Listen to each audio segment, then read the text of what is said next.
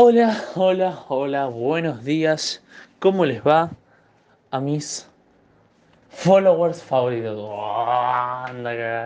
Bueno, hola, yo soy Augusto. Para el que no me conoce, soy Augusto. Y para el que me conoce, soy Augusto porque soy Augusto para todas las personas, las que me conocen y las que no. Y bueno, hoy vamos a hablar de Aristóteles. Pero antes vamos a contar algunas cosas de Platón, ¿no? Em, que me faltaron contar. Platón. Bueno, ah, antes que nada, quiero comentarles que yo, como digo y aclaro en todos los putos podcasts, coño, que va, que va, es que yo soy un alumno de secundaria, por eso soy tan pelotudo. Estoy estigmatizando, va, no, estigmatizando, no, estereotipando a todos los tipos del secundario, diciéndole que son todos unos pelotudos, básicamente. Pero no es ese el caso. O sea, sí es el caso en mí, pero no es que sea así. O sea, todos somos pelotudos y ya está. Listo, ya está. Cada vez que intentaba aclarar, oscurecía más. Bueno, Platón. Platón, para el que no sabe, no era su nombre Platón. Él se llamaba Aristóclito. Dudo mucho que se haya. O sea, seguro que sí, pero acá voy a tener igual por las dudas Platón. Em, Aristóteles. Em, nombre real. A ver, para, para, para, ¿por qué? Platón. Nombre. Eh, bueno, Platón en realidad significa Aristócles. Aristócles. Aristócles. Bueno, Platón, la palabra Platón significa de eh, hombros grandes o, mm, o, algo así. Era un apodo, ¿no? Que le brindaba eh, la sociedad, ¿no? La gente. Eh, Platón justamente pertenecía a la, a la aristocracia. Entonces, para los que se preguntan, ¿qué hacía Platón para vivir? Nada. ¿Por qué? Porque no lo necesitaba. O sea, no necesitaba la plata. Él podía tranquilamente pensar sin que nadie le toque los cojones, coño. Bueno, él, eh, bueno, como para el que no sabe o el que no me escuchó los anteriores podcasts, él fue alumno de Sócrates cuando era joven y este Platón crea una academia que muchos la recordarán. Eh, esta academia la crea en el año Aristóteles acudía. Eh, eh, acá, 387 a.C., fundó la Academia de Atenas, que al principio era gratuita, porque como dije anteriormente, él no necesitaba la plata y decía que tenía que ser para todos. Y. Em, y bueno, eso. era él dice que era filántropo. ¿Qué significa filántropo? Ya lo estoy buscando. Porque yo algunas veces pongo filántropo. Yo algunas veces busco eh, pongo palabras así sueltas. Bueno, filántropo es persona que se caracteriza por su amor a las personas en general y que se dedica a trabajar por ellas y procurar su progreso y su bien de manera desinteresada. Bueno, básicamente me quiero centrar acá en esto de progreso. Él lo que quería es que la otra gente, las otras personas progresaran, porque él lo que proponía, en cambio, a Sócrates, porque ellos, viste, como que se iban eh, mejorando los unos, a, los unos a los otros. Ponele, Platón se dice, se dice, Depende cómo veas igual. Platón dice que critica, pero también eleva la opinión de Sócrates y Aristóteles hace lo mismo con Platón. Bueno, lo que hace Platón es... Lo que hacía Sócrates es... Era eh, preguntarte y hacerte que vos mismo te cuestiones, pero vos te lo cuestionás por tu cuenta. Vos no, no me vas a volver a preguntar, no me lo vas a replantear. Lo que hacía Platón era esto. Era te decía, vos razonabas y le volvías a contradecir. Él lo que buscaba es el intercambio, ¿no? Este intercambio, este diálogo, esta dialecta, y a esto es lo que, por eso se le dice filántropo a Platón, porque quería mejorar a los demás. Eh, en la clase surgió una duda que decía si Platón se sentía o se creía superior al resto y por la respuesta es no, porque el tipo era bastante humilde, bastante. Mm, bastante de abajo. Buah, que no. Joda, no era de abajo porque acabo de decir que tenía toda la guita. Em, y era. Ah, para, para. Y era académico. Paren, paren, porque me parece que los apuntes. ¿Ves? Esto está bueno. Esto es dinámico, ¿viste? Estoy. Era un tipo académico. Estoy escribiendo algo que hice mal en el apunte. Bueno, era progresista, ¿no? Siempre quería el progreso de él y de las otras personas. El método que usaba él, bueno, era la dialéctica, como dije yo. Este intercambio de ideas, este debate. Dice que ahí, ahí es el mejor método de enseñanza, él dice. Bueno, después vamos a hablar un poco de la revolución que él generó. Va, o no sé si mucha revolución, a ver. Fue uno de los primeros en escribir mapas junto a otro, pero lo dijo la profesora, pero yo no llegué a apuntarlo. Fue una de las primeras personas en viajar, en eh, alejarse de su ciudad natal, en alejarse de Atenas. Fue a Egipto, fue a Italia, lo que en este momento es Italia, ¿no? Eh, escribe las experiencias que tiene en estos viajes. Y bueno, ahora vamos a hablar acerca de Aristóteles. Ah, eh, si quieren leer alguno de los libros, pueden hacerlo.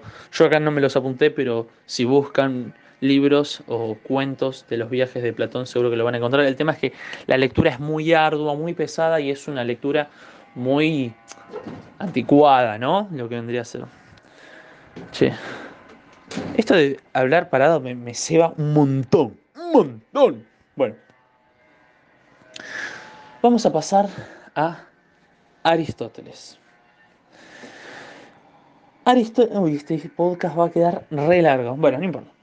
Aristóteles fue el mejor discípulo de Platón. Él no, no era un tipo rico, él tenía que laburar, él se ganaba la plata, eh, se ganaba la plata. Él lo que crea es un liceo, parecido a la academia, sí, sí, pero el liceo, este liceo era pago, ¿no? Era con una cuota social. Este liceo se caracterizaba por aceptar mujeres. El tema de ese entonces es que las mujeres no estaban bien vistas. Ah, que la mujer en realidad salga de la casa, porque en ese momento la mujer siempre estaba en la casa, en esas casas particulares donde estaba el jardín en el medio de la casa y la casa alrededor de este jardín, ¿no? Obviamente. Y em, se decía, acá hablo muy rápido la profe, pero bueno, yo intenté copiar lo que pude, se decía que las que salían de la casa eran mal vistas, ¿no? Como dije anteriormente. Eran, a ver, ¿cómo decirlo? Como putas, ¿no? Eran putas. Vamos a decirlo así, lisa y llanamente. O sea, no lo dijo así, obviamente la profesora, pero... Em, no era bien visto, ¿no? porque ellas, ellos, la gente no lo veía como que iban a aprender, ellos lo veían como, ah, van a la academia para levantarse alguno, que tenga plata, porque como el liceo era, era mm, pago, eh, tenían que gastillar, garpar, poner la tarasca, los verdes. Entonces, em, se decía eso, ¿no? Capaz alguno realmente quería aprender. Pero bueno, igualmente ninguna de estas mujeres así fue reconocida, ¿no?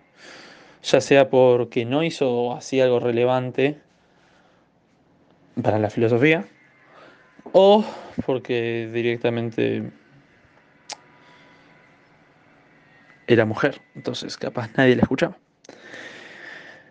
Porque yo creo que si Sócrates era mujer, capaz nadie la iba, lo iba a escuchar. Bueno, el hombre es una hipóstasis. Hipóstasis, para el que escuchó el anterior podcast o el anterior de ese, ¿Qué significa unión del cuerpo y el alma? Bueno, el hombre es una hipóstasis, ¿no?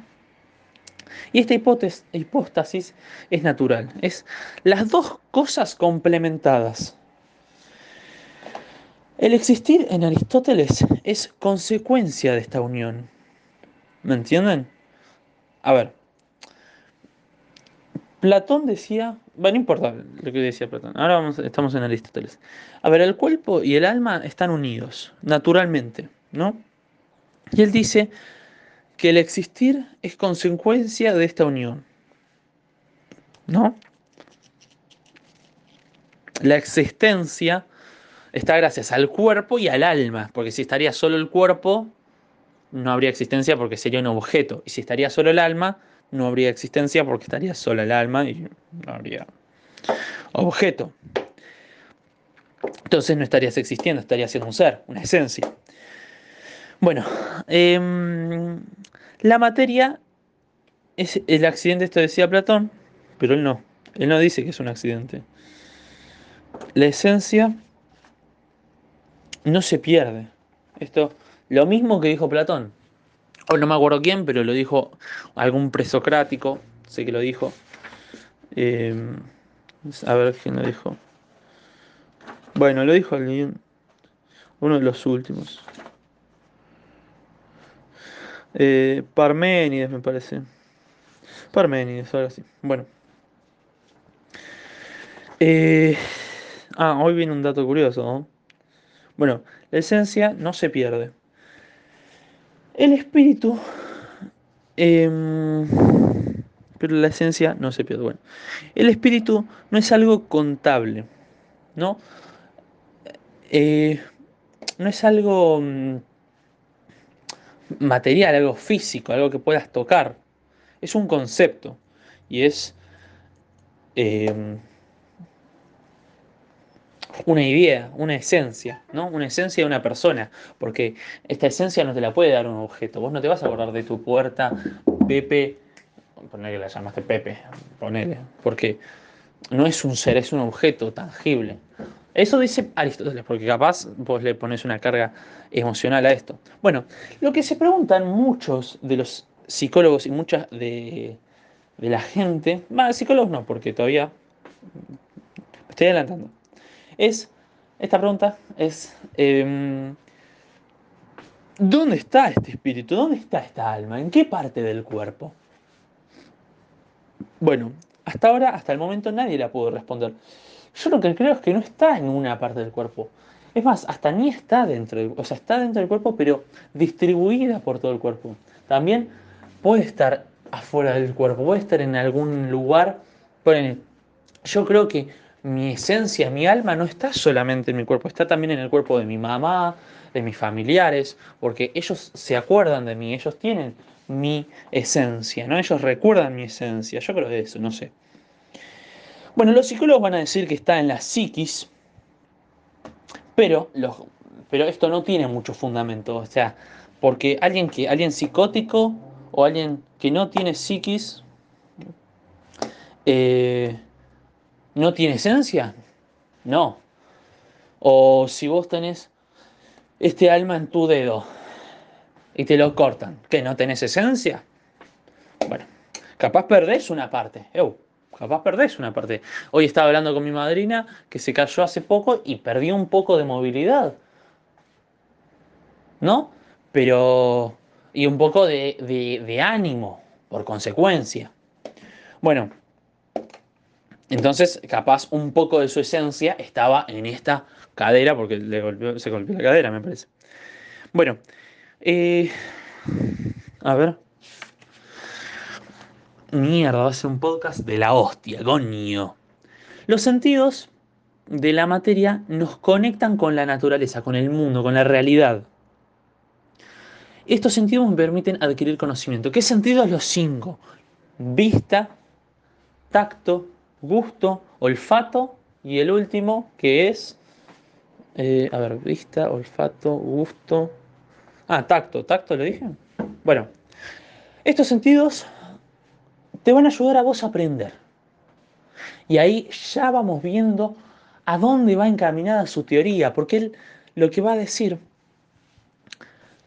contrariamente a Platón, es que nosotros el aprendizaje lo vamos a adquirir, a tener una vez ya en la tierra. No es que sabíamos todo en, en el mundo de los sentimientos, en el mundo sensible. No, no, no. como dice Platón, eso lo dice Platón. No, Aristóteles lo critica, lo cuestiona y le dice, para mí, uno cuando llega a la Tierra empieza a aprender. Pero Platón le pregunta, ah, sí, sí es así. Si es así como vos decís. Los bebés, ¿cuándo aprenden a respirar? Apenas salen, apenas salen de, mm, del canal de parto, ¿no? Eh, se, se, mm, se ven en la obligación de respirar. Y esto, él dice, ¿cómo lo aprendieron esto? Y Aristóteles, a lo que le responde muy ingeniosamente, dice, con los animales pasa lo mismo, campeón, ¿eh? Le dice, así, así textual, ¿eh? Pero, pero yo estaba en ese momento. Le dice, hay una necesidad, porque vos apenas salís, esto dice un compañero, un amigo mío, no voy a decir el nombre, pero es el nombre más común que hay en el puto planeta Tierra, Connie. Bueno, cuando vos salís, tienes esta necesidad de que de respirar. Porque vas a ver, vas a tener en un tiempo, vas a estar en un tiempo sin poder respirar, sin tener esa habilidad, ¿no? Entonces te vas a encontrar en la obligación de hacerlo, en la necesidad de hacerlo. Y vas a generar una... Mm, una... Ay, ¿dónde está? Una relación asociativa, no sé, ahora te lo digo, ahora ya lo critico, ya lo digo. Bueno, volviendo un poco, porque me voy, me voy, me voy como nazi, como nazi. Bueno, nazi no podemos decir. Es un chiste para el que no entiende, es un chiste, es un chiste porque ahora la, juventud está perdida, ¿viste? Bueno, eh, él dice que mediante la experiencia, mediante los sentidos, mediante lo sensitivo, aprendemos. Esto es una clara crítica a Platón. Eh, dice que el raciocinio es posible, pero no es lo único. Acá ¿Qué le hace un guiño a... ¿A quién? ¿A quién? Bueno, no sé, ¿a quién? No sé. No, no, no. Supongo que, que, a Sócrates y a Platón. Porque, mm, porque sí. Porque el raciocinio, según Sócrates, viste que te preguntaba y vos hacías y vos tenías que hacer esta este, este razonamiento. Bueno, él dice que es importante, es muy importante, pero no es lo único, no es lo único. O Platón que dice que aprendíamos todo, eh, vamos recordando. Bueno, ¿por qué lo vamos aprendiendo? Eh, primero enseñan activo en el conocer gracias a los cinco sentidos. Bueno, esto enseñan el primer enseñar.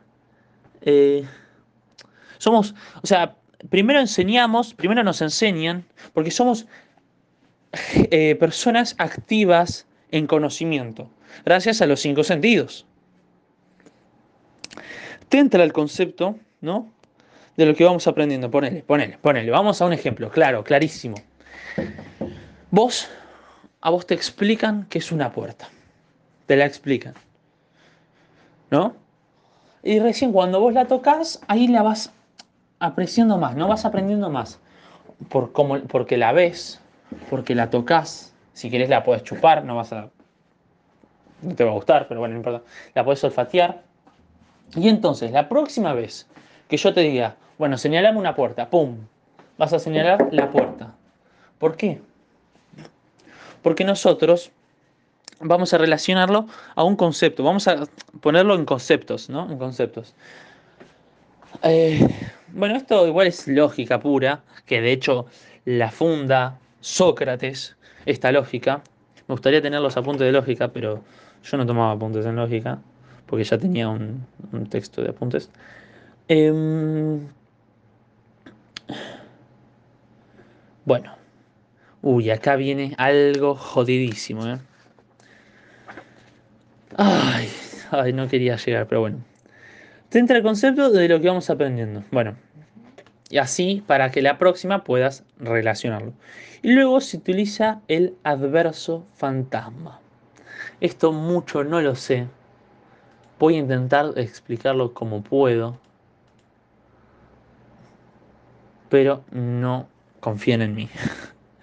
Yo sí confío en mí, ¿eh? obvio, obvio. Bueno, Adverso fantasma es el contraste entre el concepto y la realidad. Lo que entiendo como adverso fantasma es, vos tenés un concepto en la cabeza porque, ah, ya está, ya está, ya lo entendí. Yo te digo lapicera, ¿no? Y vos, no te, vos te imaginás la lapicera, ¿no? Pero no, te, no tenés una lapicera en tu cabeza. Vos, cuando aprendés algo, vos aprendés que es una puerta, ¿no? No te, no te entra la puerta en la cabeza, te entra el concepto de la puerta. Ahí está, ahí está, lo estoy explicando bien.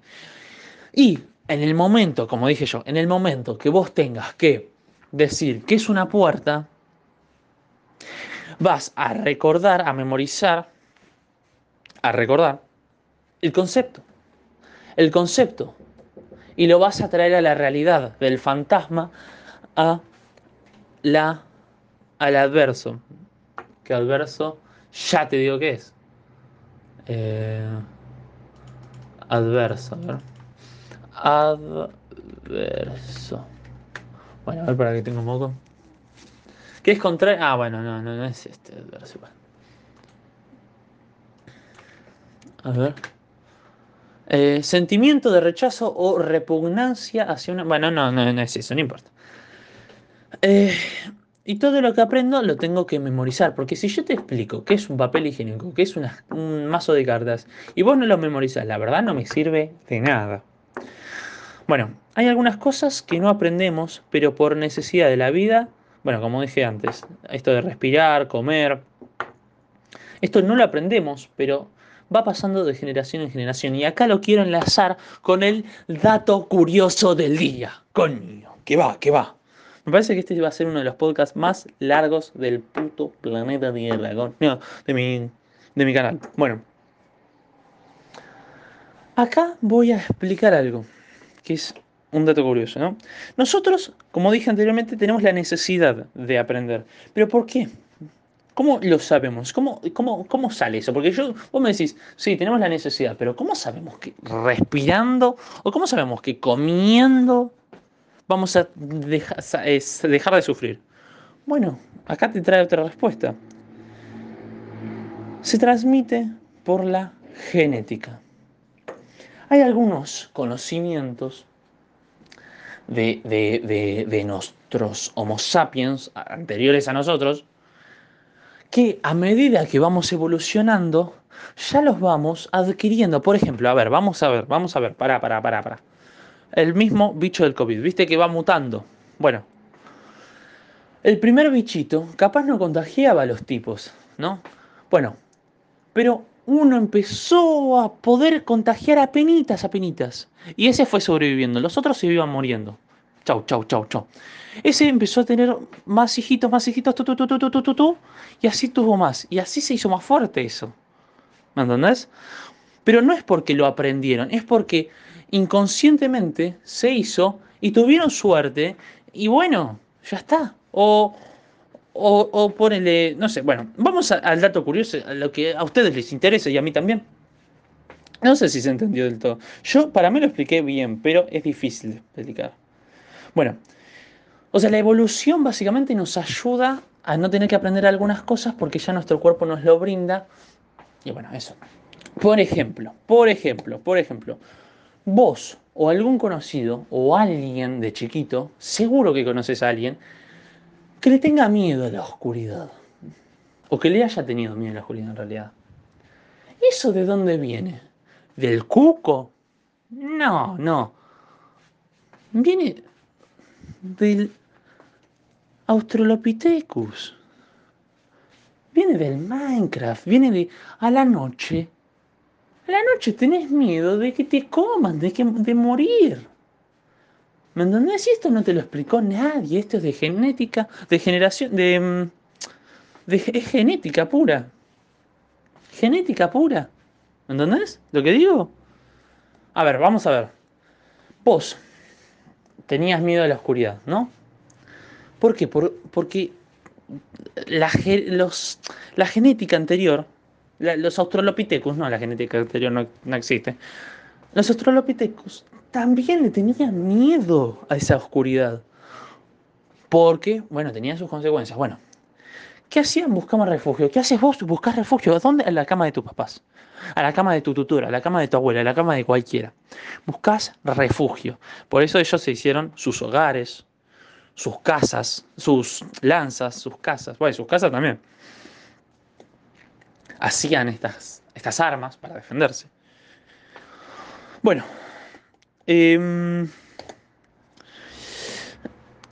si no, ese objeto... Ah, bueno, a ver, acá. Nosotros aprendemos, ¿no? Nosotros aprendemos. Por eso somos un sujeto. Y el que no aprende, ¿qué es? Un objeto. Un objeto. Una puerta no puede aprender. Una puerta no te puede preguntar algo. Che, enséñame las tablas. Ponele. Vos sí. El sujeto sí puede enseñar, ¿me entendés? Puede enseñar y aprender. Porque el objeto también enseña. El objeto enseña. No te explica, pero te enseña. Pero no aprende. Son cosas que no interviene el conocimiento que ah acá acá acá acá acá acá para porque estoy cuando me voy mucho si no es objeto son cosas que no interviene el conocimiento acá acá bueno esto de respirar y todo eso no interviene el conocimiento es algo asociativo como los animales Acá viene lo que quería relacionar antes, que no me salía la palabra asociativo. Es algo no cognitivo. El animal por instinto caza. Por instinto y además por la genética. Por la genética. Bueno. Igual también te puede no cerrar. A mí no me cierra del todo. ¿eh? Capaz es un conocimiento innato, capaz. Pero tampoco me cierra que todo el conocimiento esté en el mundo sensible. Eso tampoco me cierra. Entonces agarro un poco de los dos. Eh, Aristóteles fue un tipo que habló de todo, de todo. Fue una de las mentes más brillantes. eso igual yo no creo mucho. Mi mente brillante no, es por la mente, es por su interés y curiosidad, yo creo. Yo. Él habló de medicina, de amor, de matemática, de física, de todo habló. Y encima pone estas teorías. O sea, el tipo es grosísimo, ¿me entendés?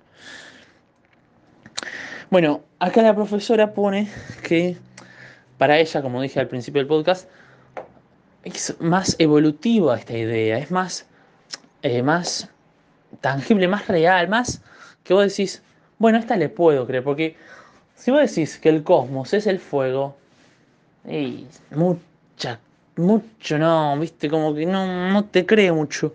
Si vos decís, todo lo sabíamos antes, pero vinimos a este mundo de mierda y no sabemos nada. Entonces tenemos que volver, no, no, a recordar. No, más o menos. Y este es más o menos acorde. No te digo que sea del todo acorde, pero es un poco acorde. Y bueno, más, más eh, evolucionado que Platón, capaz, algunos dicen. Eleva algunas cosas y las critica otras, como dije anteriormente. Ahora, una pregunta, ¿no? Porque, viste, esto es un tip de apuntes. Vos siempre que hace una la profesora una pregunta, vos escribíla. Capaz no escribís todo lo que dice. Yo sí, sé que no es bueno tampoco escribir todo porque después es un quilombo, pero yo intento escribir todo. Las preguntas siempre las tenés que escribir. Y acá una de las preguntas que dijo es, ¿ser y existir son lo mismo? Bueno, yo se lo quería responder Y bueno, esta fue mi. Pensaba que era mi respuesta, y me parece que está bastante acertada. Esto ya lo explican. Esto de ser existir. Ya lo explican. Inconscientemente lo explican. O. Em, ¿Cómo es? Mensaje. Subliminalmente lo explican. Porque el ser, ¿qué es? El ser es tu esencia, papá. Tu alma, tu espíritu, papá. El existir, ¿qué es? Tu materia. Entonces, no. No son lo mismo. Kant lo que nos va a decir es, pienso, después existo. Pienso, después, a ver, vamos a buscarla, ¿eh? perdón. ¿eh? Pienso, después existo. Díganme si les gusta esto. Esto lo dijo, ah, cogito erum sum. Eh, esta es la frase, ¿no? Eh, René Descartes. Ah, bueno, mentira. Me mintieron. Pienso, luego existo. Si pienso, luego existo, después existo. Bueno. esta frase, uy, casi, casi borro el podcast, boludo, casi. Porque yo lo guardo, yo lo grabo como WhatsApp, soy un picante. Bueno, pienso, luego existo, ¿no? Él va a decir que primero, primero está el ser, primero está el pensamiento del alma del ser, el yo en psicología, el yo en psicología, y después está la existencia, la materia. Esto es una teoría, lo relaciono yo, esto no lo dijo la profesora, esto lo relaciono yo. Es una teoría del, de los esencialistas. Aristóteles era esencialista. No, va, no sé. No, sí, sí, era esencialista. Platón, obviamente, también. Ahora voy a decir que es un esencialista. Em, igual ya seguro que se, se, les viene. Bueno, el ser es alguien, es, es una persona, ¿no? Las cosas las crea el hombre. Más vale, si no. Em, esto no sé dónde. No sé si lo escribí. Ah, sí lo escribí. Bueno. Bueno. El objeto está. No es. El objeto está no es. Claro, bueno, no importa. Acá lo que puse también es. En inglés el verbo to be es erróneo. ¿Por qué? Porque dice que es ser y estar. Ser y estar no es lo mismo. ¿Me entendés? Ser o no ser, esa es la cuestión. Shakespeare. Ser o no ser. Ser y estar. ¿Es lo mismo? No, ya lo expliqué antes. No es lo mismo. El ser es ser. El ser es ser es siempre. El ser es ser siempre. El ser es ser siempre. Acuérdense, el ser es siempre ser. Aunque no te recuerden, aunque seas una el ser siempre es ser. ¿Me entienden? El objeto no. El, humano, el, el, existir tampoco. El existir tampoco. Porque en el momento que te mueras, que se muera tu cuerpo, tu alma va a seguir, seguir siendo, seguir siendo el ser pero tu materia, tu cuerpo, no, tu cuerpo muere. El existir, no. Aristóteles, Aristóteles es esencialista. Aristóteles es esencialista porque dice que la existencia, a ver, acá, la existencia, no, la esencia, va, acá no sé qué dije. Esencia, bueno, existen, eh, existía y perduraba la esencia. Existía y perduraba la esencia, procede y procede a la existencia. ¿Qué mierda? Ah, acá, acá. La esencia eh, precede y procede a la existencia. ¿Qué es esto? Vos primero sos, después existís y después también sos, o al mismo tiempo, ¿no? Obviamente puedes ser, o sea, estar y ser al mismo tiempo, ¿no? Sí, sí, siempre usaban las mismas palabras. ¿No puedes poner una palabra más incotidiana, que no sea tan cotidiana? Bueno, ya terminamos, ¿eh? Vos sos, fuiste y serás. Pero capaz no existías, existís, pero no existirás. Esto lo estoy haciendo yo, ¿eh? Mira, cagate de risa. El existir deja de estar en la muerte. Los objetos mueren también, porque es algo tangible, no es un concepto. Yo lo que me pregunto, ¿no? Lo que me pregunto, el amor. ¿El amor qué es? Porque no es un objeto, es un concepto. Y no muere, no muere el amor. Entonces, ¿por qué moriría el concepto de puerta? No va a morir. Y esta es una pregunta que me hago yo. A ver, que de hecho la voy a escribir. El concepto de amor, el concepto de amor, concepto de amor, amor no muere. El de puerta, el de puerta.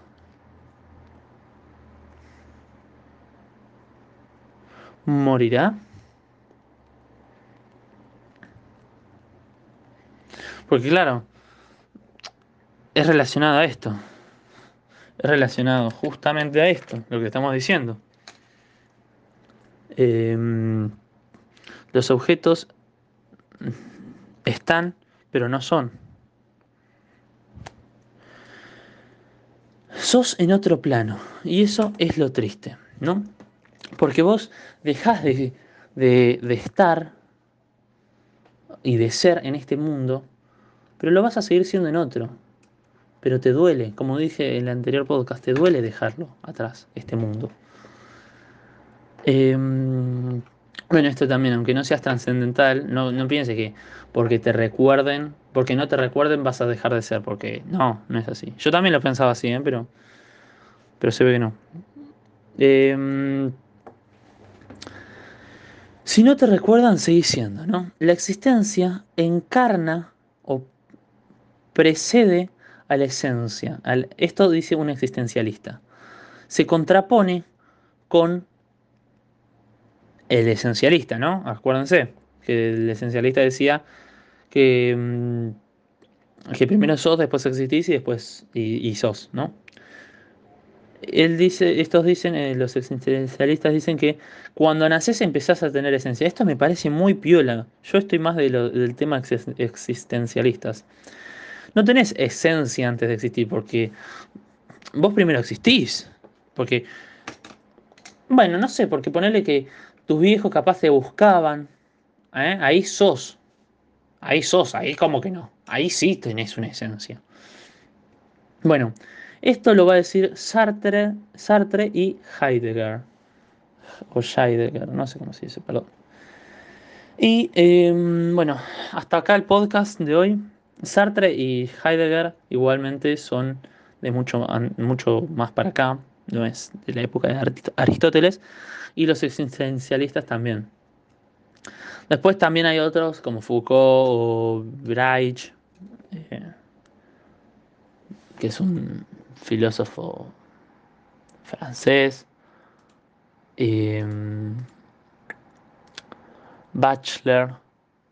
Bueno, espero que les haya gustado el podcast. Recuerden que yo no soy profesional en filósofo, de hecho Aristóteles tampoco, pero igualmente pensaba en todas estas cosas, se cuestionaba estas cosas, analizaba lo que le decían, y también mismo lo criticaba a Platón. Eh, pero bueno, espero que les haya gustado el podcast y, bueno, hasta acá. Este bastante largo, pero muy entretenido, me gustó mucho. Eh, si tienen alguna crítica constructiva, por favor, todo con amor, háganmelo saber. Eh, no sé en la aplicación que lo escuchen, pero si es en Spotify no pueden comentar, en las otras me parece que sí. Si no, mándenme un mensaje al Instagram y cuídense mucho ustedes a sus familias y pásenlo lindo, en serio. Que tengan una muy linda semana.